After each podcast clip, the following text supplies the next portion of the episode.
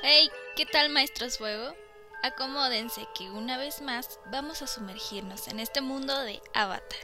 Esto es de Lucky Cookie, donde analizamos de todo sobre mundos en los que sin duda siempre sacamos una increíble historia.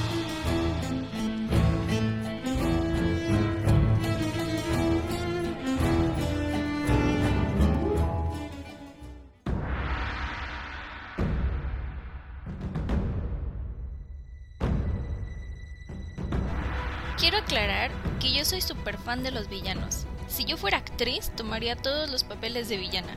Me encantan. Y me encanta más cuando los villanos tienen un desarrollo en su personaje y un trasfondo, así como en Avatar. Bueno, aquí todos los personajes tienen una historia, son muy complejos y divertidos, incluyendo a los villanos. En este caso, el villano del inicio era Zuko, pero después de su redención nos encontramos con la segunda villana, Azula. Ella es a mi parecer una de las mejores antagonistas de todos los tiempos. Y en este segundo capítulo de esta temporada les voy a platicar un poco sobre ella. ¡Demostraré mis rayos! Bien, en primera, ¿por qué Azula puede que no sea la villana en realidad? Bueno, sabemos que Azula es un personaje malvado, como la mayoría de los de la Nación del Fuego. Esto porque se contrapone totalmente a su hermano Zuko, pero los dos son víctimas de la Nación del Fuego y de la guerra con la que crecieron, así como la mayoría de los personajes de la serie, como Katara que es la que más resalta por la pérdida de su madre y la de lejanía de su padre. Y sus situaciones no son tan distintas. Si Azula hubiera tenido a tío Airo y no Zuko, quizá la historia sería completamente opuesta, pero no fue así. Mi tío, él siempre estuvo conmigo, incluso en los momentos malos. Él me apoyaba. Me enseñó tanto. ¿Y cómo le retribuí? Con un cuchillo en la espalda. Es lo peor que he hecho. Ella es un personaje increíble, brillante y despiadada y poderosa. Incluso sin ayuda alguna pudo darle batalla a todos los personajes principales, al mismo tiempo saliendo intacta. Sus planes siempre salían a la perfección porque anticipaba los movimientos de los demás, pero aún con todo eso, al final de la serie se nos muestra un sorpresivo declive mental de la princesa. Y la pregunta es, ¿por qué? ¿Por qué los escritores de la serie decidieron que Azula tuviera este colapso mental? ¿Acaso fue la solución más fácil para poder vencer a un personaje que era invencible? ¿O es posible que este fuera el final inevitable de su historia? Vamos a analizar la mente de Azula y comprendamos qué fue lo que desencadenó el colapso de la sádica princesa. La verdad, hay una idea que me hace mucho sentido para ella, y es que, ¿qué tal que la razón detrás del colapso de Azula fue un exceso de empatía? Ya se suena raro, ¿no? Para empezar, Azula no parece ser muy empática, o amable o algo así. ¡Deprisa, esclavos! ¡Rápido! Sin embargo, puede que ella sea el personaje más empático de toda la serie, y aún así puede que se esté preguntando, ¿qué tiene que ver la empatía con su declive mental? Bueno, para contestar esto, primero entendamos, ¿qué es la empatía? A través de la llamada teoría de la mente. Miren, tenemos dos tipos de empatía, la empatía emocional y la empatía cognitiva. Para este análisis vamos a basarnos en la última, la empatía cognitiva. Verán, la teoría de la mente indica que en nuestro día a día tenemos que interactuar con personas y personas que no siempre dicen lo que piensan, por lo que tenemos que interpretar sus sentimientos, emociones y pues comportamientos. Es casi como leer las mentes. La empatía cognitiva se refiere a que que también puede alguien entender las emociones y comportamientos de una tercera persona. Azula tiene una enorme empatía cognitiva, al punto de que puede leer correctamente a una persona con tan solo la mirada. Y esto se demuestra en esta parte. ¿Quién es él? Es un guardia que estuvo involucrado en un intento de fuga reciente. Yo no lo hice. ¡Silencio! Pierde su tiempo, él no es uno de ellos. ¿Cómo lo sabe? Porque soy muy perceptiva.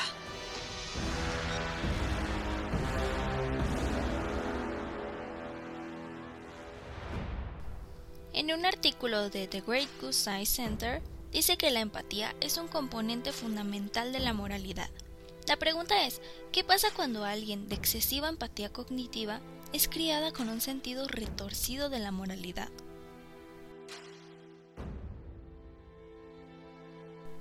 La empatía es un reflejo. Intentamos imaginar lo que alguien más siente o piensa en base a nuestras expectativas de lo que nosotros podríamos llegar a sentir o pensar en esa misma situación. Existe una teoría llamada la teoría cognitiva social. Esta describe que el conjunto de las experiencias individuales, las acciones de otros, los factores del entorno social, afectan los comportamientos de una persona. En este caso, hablemos un momento del mundo que rodea a Zula. Ella creció en una nación de ideales retorcidos, en donde la confabulación y el instinto asesino se celebran como si fueran cualidades buenas. Ella es la hija menor de Osai, quien a su vez fue el hijo menor del Señor del Fuego, Azulón. Azula vio a su padre conspirar y traicionar hasta llegar al trono. Estos hechos inculcaron ciertas expectativas en ella. Gracias a ello, Azula puede prever perfectamente las intenciones y comportamientos de sus enemigos.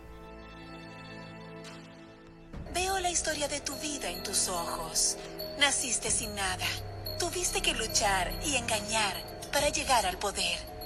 Pero el verdadero poder, el derecho divino para gobernar, es un derecho con el que naces. La empatía cognitiva de Azula funciona solo dentro del mundo de traiciones y confabulaciones en donde creció, porque ese es el único mundo que ella conoce. Ella no comprende las acciones basadas en amor porque nunca las experimentó de cerca. Además de que sabemos que Azula tiene un gran rencor hacia su madre, ya que cree que siempre prefirió a Zuko, y por lo que sabemos es verdad.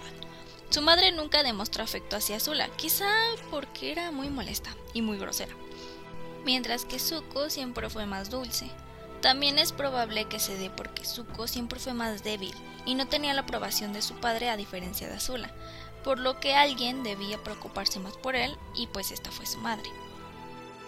ustedes, podría comenzar a quejarme de cómo mamá quería más a Zuko que a mí, pero no me interesa.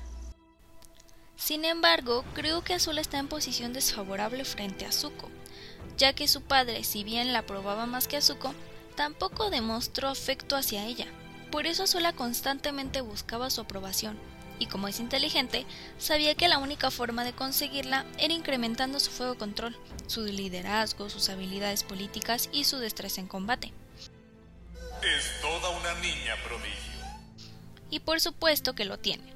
Pero esta fue una razón por la cual Azula es más fuerte que Zuko, porque se entrenaba buscando desesperadamente la aprobación de su padre, ya que creía que su madre la odiaba y nunca podría tenerla de ella. Mi propia madre me veía como un monstruo. Ella tenía razón, pero aún así duele. Cuando una persona no muestra ninguno de los comportamientos que fueron inculcados en ella, Azula batalla para saber cómo desenvolverse, esto es retratado de manera más obvia en el episodio llamado The Beach, en donde vemos a Azula interactuando desde el anonimato con personas normales, fuera del ambiente en el cual creció. Ahí la vemos como pesa fuera del agua, al punto en el que ella, quien usualmente puede saber quién es un traidor con una simple mirada, pide ayuda para saber cómo interactuar con otras personas. Algún motivo, cuando conozco chicos actúan como si les fuera a hacer algo horrible. Pero probablemente sí les harías algo horrible. Creo que se sienten intimidados por ti. Azula aprendió desde pequeña que uno no es nada sin poder. Se le inculcó una vida donde solo existe el dominar o el ser dominado. Y para dominar, ella debía de manipular, destronar y destruir a cualquiera que se cruzara en su camino. Juntos tú y yo seremos la pareja más fuerte de todo el mundo y dominaremos esta tierra. Ah, tengo que irme.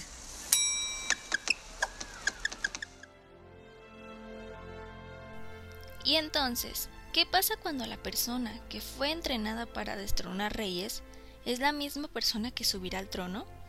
Bueno, cuando Sai nombra a Azula la siguiente Señora del Fuego, él sin saber fractura la mente de su hija en dos personas. Por un lado existe la soberana y por otro lado la conspiradora. Como dijimos antes, la empatía cognitiva tiene como base la expectativa de qué haríamos nosotros si fuéramos la otra persona. El mundo de traición en el que ella creció forjó en Azula un profundo anhelo de poder y el instinto asesino para construirlo. Por lo tanto, su empatía cognitiva funcionaba en base de asumir que la otra persona haría lo que ella haría, traicionar y conspirar en busca de poder.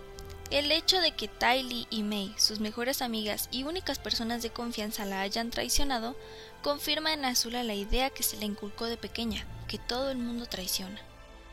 Nunca esperé esto de ti, May.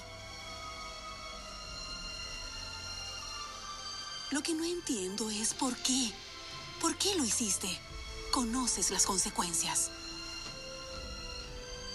Supongo que no conoces a la gente tan bien como crees. Te equivocaste, Azula. Amo a Zuko mucho más de lo que te temo a ti. ¡No! ¡Tú te equivocas, May! Deberías temerme mucho.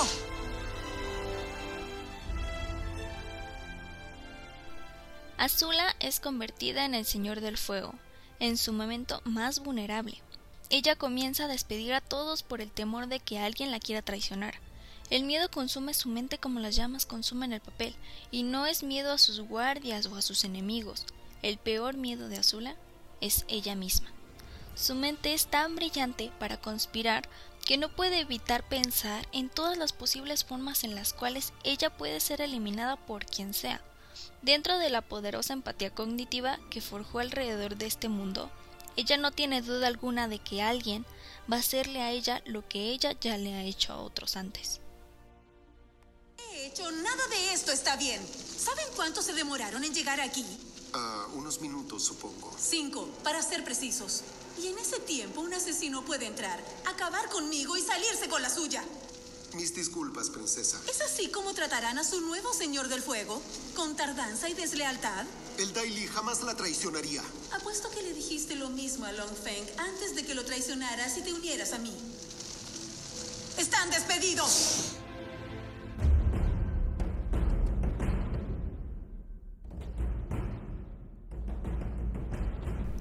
La empatía de Azula fue su mayor fuerza, pero también su mayor debilidad. El declive final de Azula es el desenlace perfecto para su historia si lo piensan bien. Los escritores eligieron este final para subrayar la temática de la serie, la idea de que todo tiene que existir en balance. Porque si algo nos muestra la historia de Azula es que la empatía sin amor no es nada más que el reflejo de una mente fracturada.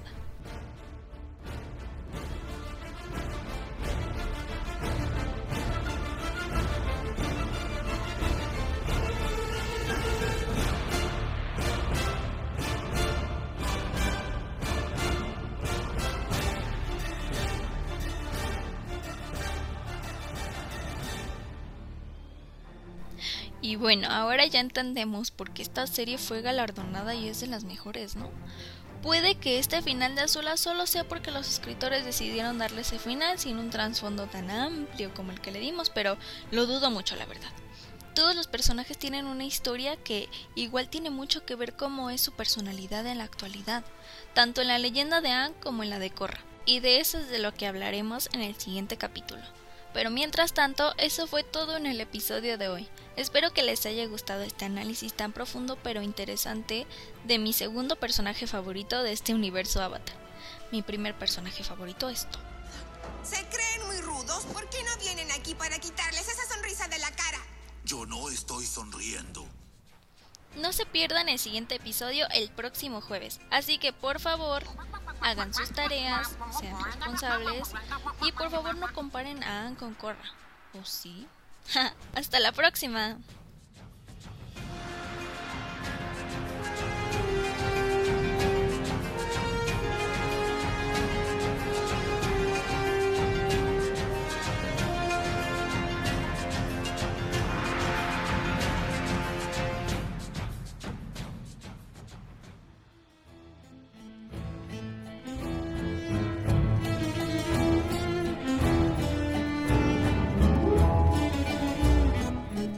Este podcast fue producido y editado por Karina Montes de Oca, perteneciente a The Lucky Cookie, Queda prohibido el uso de este audio distinto a los establecidos dentro del programa.